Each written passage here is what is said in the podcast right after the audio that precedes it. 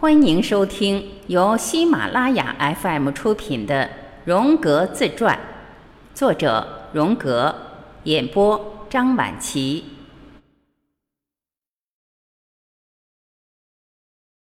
论及死后的生活，第二次播讲。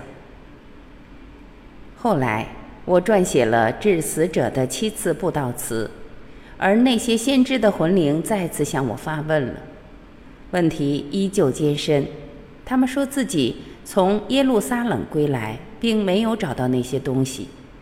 这些话让我惊诧不已，因为据传统观点来看，死者是无所不知的。一般的观点是，至少死者会比我们这些在世者拥有更多的知识，因为基督教学说教导说，在阴间我们将要直面相见。但是，显然，死者的灵魂所知道的仅仅是死亡之前的东西，其他的事一概不知。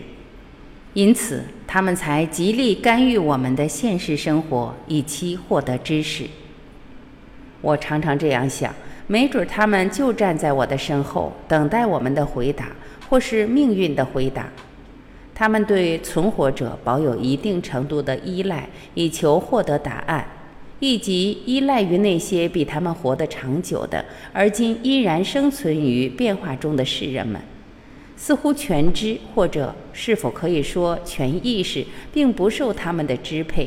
只要能注入一个以躯体为依托的灵魂，因此活人的心理比死者的心理至少还是有些优势的，即获取清晰而具有决定意义认知的能力。我觉得，在时间和空间上存在的三维世界，如同一个坐标系统，纵坐标和横坐标无限延伸至彼岸。这点体现在无时间、无空间的状态之中，像一个具有许多侧面的圆初形象一般，或者一种围绕圆形的认知的散乱云团。但是，若能分辨不连续内容的话，一种坐标系统依然十分必要。在我们看来，在一种散漫的全知状况下，或者如果情况使然，在一种无主观的意识状况下，没有时空分界，这种活动是不可思议的。认知犹如繁育一样，包含着对立：此方与彼方，上天与入地，在前与在后的对立。若去世后仍有一种意识长存的话，那么。我觉得这种存在就会在人类所达到的意识水平上前行，而意识在不同的时代具有延展性。有许多人毕生甚至直至临死时都滞后于他们的发展潜力。最为关键的是，也较之较早年代的人要落后。于是他们躯体虽死，却依然寻求他们生前未及获得的那一部分意识。我通过了解死者的梦得出这个结论。有一回，我在梦境中去访问一个过世了两周的友人。这位朋友的一生都在接受正统的思想，他抱有传统的世界观，也拒绝接受新鲜事物，且从不加反思。他的家坐落在类似巴塞尔附近的图林格山的小山上，一座古老城堡伫立在那里。旁边有一个教堂和几座小房子组成的广场，这景象非常像拉伯斯维尔城堡前面的广场。梦中是指晚秋，古树的叶子变得金灿灿，在日光的照射下，一切都具有秋日之美。我的朋友和他女儿同坐在一张桌子旁，他的女儿在苏黎世正在攻读心理学课程。我即刻明白。他正跟父亲谈论心理学，他听得十分津津有味，因此只是随随便便地和我打了个招呼，似乎是对熟人表示请勿打扰的意思。这随手的一挥，仿佛是一种辞别的手势。这个梦以某种我并不理解的方式告诉我，我受命获取他的精神存在的现实，而此举是他一生都未实现的。在梦境中，我甚至还想到了一句名言：“神圣的隐士们散居在山上。”在浮士德的第二部《皇宫》内容，隐士们被视为发展不同时期的代表人物，他们互相学习，共同提高。对灵魂在死后的演化，我还经历了另外一次经验，那是发生在我妻子死后一年左右。一天深夜，我忽然从睡梦中醒过来，想到了自己曾和他在法国南部，就是普罗旺斯，整整待了一天。当时他正深入对圣杯的研究，这一细节对我意义重大，因为直到他去世时还没有完成对圣杯的研究。对此的主观性解释，即我的女性意识尚未结束于他的工作，但这对我没有用处。我很清楚，在这方面我也未必胜任，但是我的妻子在死后仍然继续研究，以求其灵魂的发展。无论这是如何设想的，这一想法对我意义深远。我甚至感觉有些高兴。当然，这样想未必是对的，这会给人以假象，就像那些投射到平面上的形体一样，或者相反，就像要以一个三维的形体为凭证，要设计一个四维的模型。他们都使用三维世界的术语来展现。数学是不辞劳苦地创造那些单单依赖经验而没法明了的各种关系的具体表达式的。同样，对于想象力而言，通过逻辑推理，以经验为依托，也就是以梦的见证为基点，建立起扑朔迷离的形象也是非常重要的。而采取的方法也是我所说的必要陈述法。此法表现了释梦中的延展性原则。也能够使用简单明了的整数陈述来展示。一是一个数词，它是位于首位的数字，是一个单数，但是它也是一个一体，即一元、全一体、整体、唯一和非二元性。这就摆脱了数的束缚，转而变成了一个哲学概念——上帝的一种原型意象和属性。但是同时，智慧受到了一体及其含义的概念的规定和限制。换言之，这些论述是任意而为的。论述受到了一体性质的制约，因而是必要的。从理论出发，这样的逻辑推理用于数的余下的概念。但是实际上，这一过程不久就结束了，因为复杂的情况不断增加，数量巨大，不易梳理。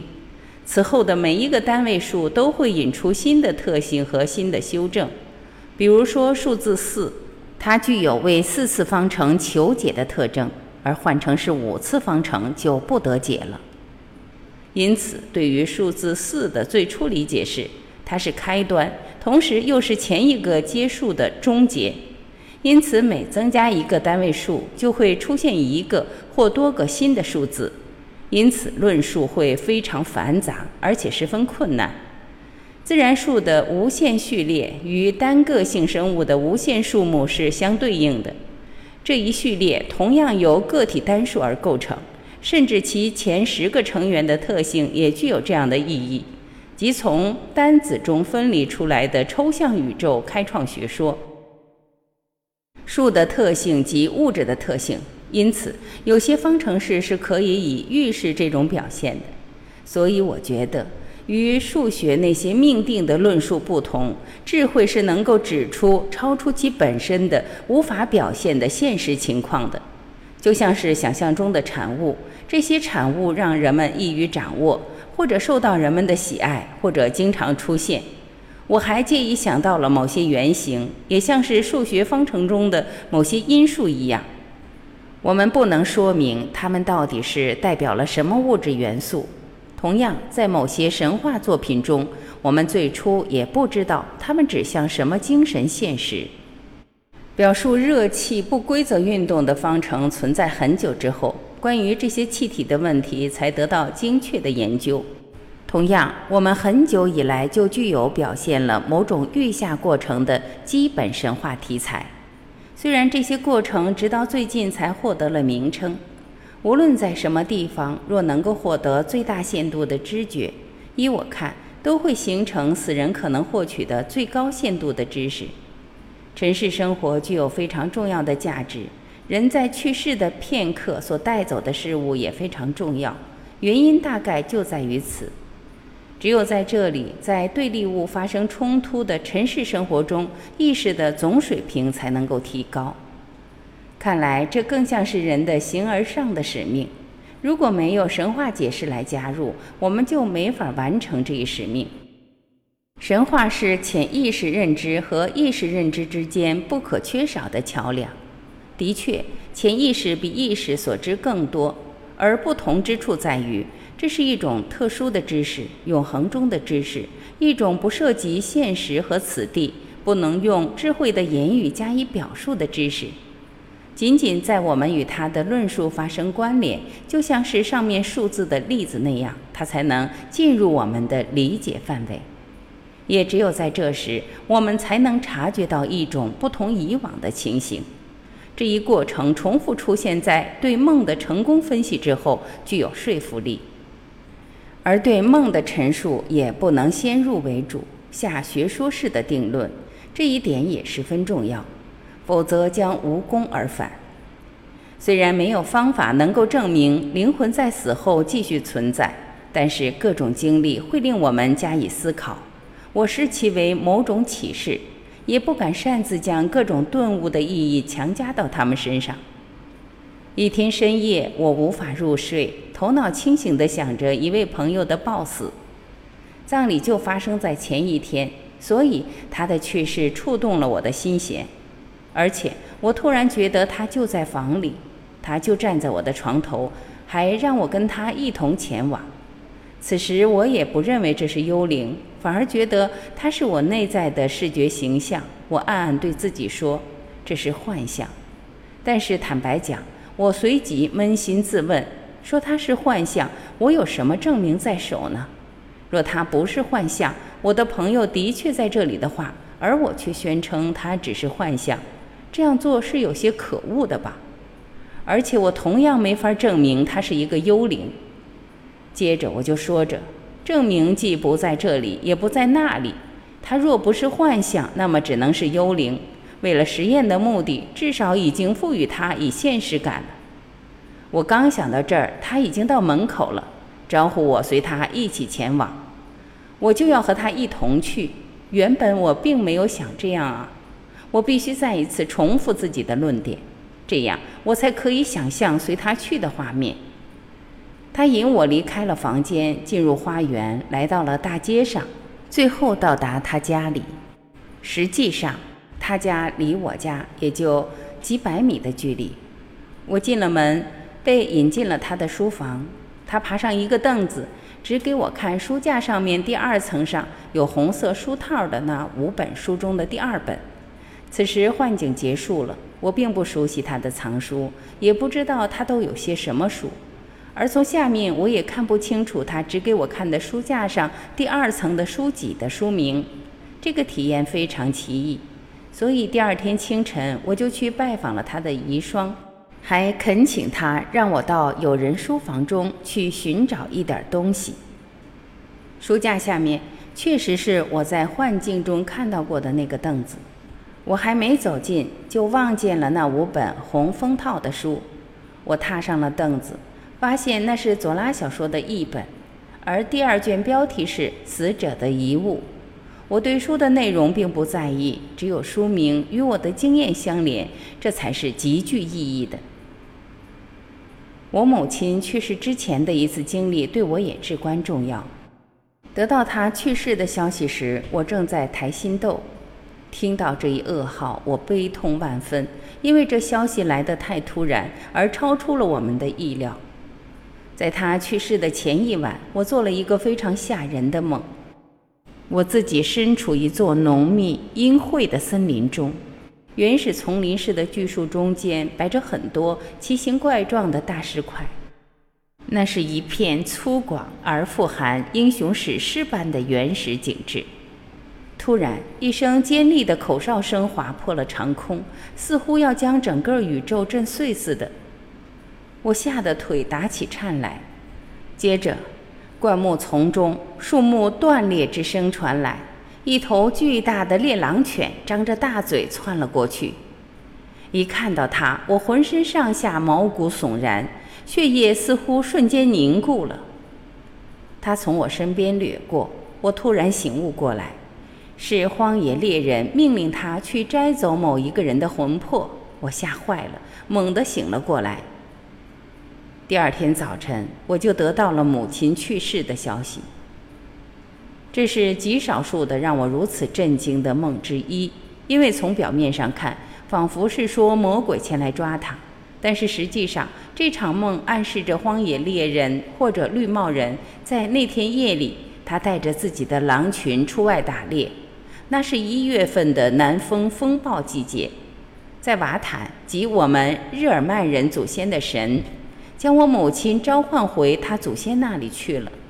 换言之，是返回到了野蛮的原始部落；而积极的评价则是返回到了有福气的人们中间。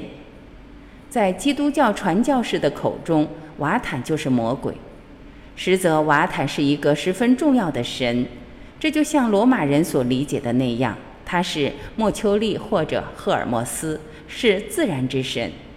他附生在以圣杯传说的预言家身上，为寻求秘方而成为了炼金术士。这样想着，这个梦的含义即为：我母亲的灵魂是被送进了超出基督教道德领域之外的自信的更加广阔的天地中去了，融入了自然与灵魂的整体之中，而在此处。冲突和矛盾都得到了解决。我赶紧搭上了回程的列车。深夜在火车上，我悲痛万分，但是于内心的最深处，我却没那么悲哀。奇异之处在于，整个旅程中，我都能连续不断地听到舞曲、笑声和欢闹声，就像车上在举行着某种婚礼。这与梦中的景象构成了强烈而奇特的对照。这里是欢快的海洋，因而我无法全然沉溺于悲伤之中，悲哀一次又一次的几乎要浸没我。但在片刻之后，欢乐的曲调又开始感染着我，我一会儿感到温暖与欢愉，一会儿则感到恐惧与悲哀，在整个路途之中。这两种对立的情绪飘忽不定地共存着。如果我们假设在一瞬间死亡是以自我的观点来表现，而在下一个瞬间是从精神观点来表现的话，这一奇异现象是能够解释的。在前一情况下，它像是某种厄运，这是它常常留给我们的印象，似乎凶恶而无情的势力像要结束人的生命似的。而事实上也确实是这样，死亡是一件可怕而残酷的事情，这是绝不存疑的。在肉体是残酷的，在精神上也是这样。一个人被夺去了生命，只留下冷冰冰的寂静，所有的关系都被瞬间切断了，因为全部连通的桥梁在一击之下都断绝了。想着享受长寿者，却年纪轻轻就离开了人世。而那些平庸之人反而活到百岁，这是极端残酷的现实，我们没法逃避。死亡充满残酷，又十分无常，这令人痛苦万分，从而得出结论：上帝并不慈悲，正义也不存在，善意也没法寻找。但是，若换另一种角度想，也许就是两样了。死亡是一种欢愉之事。从永恒角度来看，这是一个婚礼，一种神秘的结合。灵魂获得了他那遗失的一半，将要达到完整。在希腊石棺上，欢乐的因素以跳舞的少女来加以呈现；而在埃特鲁斯坎的坟墓上，则是以欢宴的方式呈现的。虔诚的教长老西蒙本约斋临终的时候，他的朋友们说他正在庆祝自己的婚礼。即使到了今天，在很多地方还有在万灵节这一天到坟墓上野餐的习惯，这些都表达了同样的观念，即死亡是一种庆典。其实，在我母亲去世的前几个月，即1922年9月，我曾做过一个预示性的梦。这场梦还牵涉到我的父亲，至今让我记忆犹新。从1896年我父亲离开人世之后，我就再没有梦见过他。现在他又一次出现在梦中，宛如远途旅行归来一般。他变年轻了，而且少了身为父亲的权威模样。我带他来到我的书房，心情好极了，特别想知道这么长时间以来他都在做什么。我还欣然期待着向他介绍我的妻子和孩子们，带他看看我的房子。告诉他我现在的境遇和我所取得的成就，我也想要说说我近年来出版的这些著作。但是很快我发现这些不太可能了，因为我父亲显出若有所思的样子，好像是想要从我这儿拿走点什么。我明白无误地发觉到了这一点，所以就没法说下去。他想了想，接着便对我说。我是一个心理学家，他想听听我在婚姻心理学方面的鉴定。我正想向他谈论婚姻的复杂因素，但是就在此刻，我醒了过来。当时我还没法理解这个梦，我也没有想到他可能指我母亲的去世。在我母亲突然去世的时候，我才恍然大悟。我父母的婚姻生活不愉快。他们之间充满了摩擦，相处也不十分融洽。他们双方都犯过许多夫妇犯过的错误。我的这一梦境是我母亲去世的先兆，因为在我父亲去世后二十六年，他又归来，想要理解婚姻问题的最新见解和信息，因此向一位心理学家求教，因为他知道不久后他要面临这个问题。显然，在他所处的那种非时间性的状态之中，他并没有找到答案，因此必须向世人求教。因为活着的人在已经变化的时代之中，对问题有了新的理解。这个梦所传递的正是这个信息。当然，要是我探究其主观意义的话，会得到更多。但是，为什么这个梦正好在母亲离世前出现，而我又没有预见到她的离世呢？这个梦显然是关系到我父亲的。我对父亲有一种越来越深刻的同情。随着我长大成人，我们的联系便得以产生了。因为潜意识作为时间、空间相对性的结果，比有意识的心理，它只具有它所能及的各种感官感知，具有更好的信息来源。我们在关于死后生活的神话方面，就依赖于梦的微小启发和来自潜意识的类似的自发性提高了。就像前面说过的那样，我们没法把知识的价值归属于这些幻境，更不能加以证明。但是这些价值和证明可以当作神话放大的恰当依据，向进行探索的智慧提供其活动所不可缺少的素材。若是割断了与神话想象的媒介世界的关联，心理就会成为将死教条的俘获物。另一则，与神话的这类萌芽发生过多的联系，对于意志薄弱和好猜度的心理是具有危害的，因为这会将模糊的暗示视为确凿的知识，把简单的幻境当作事实。本集今天就播讲到这里，感谢您的收听。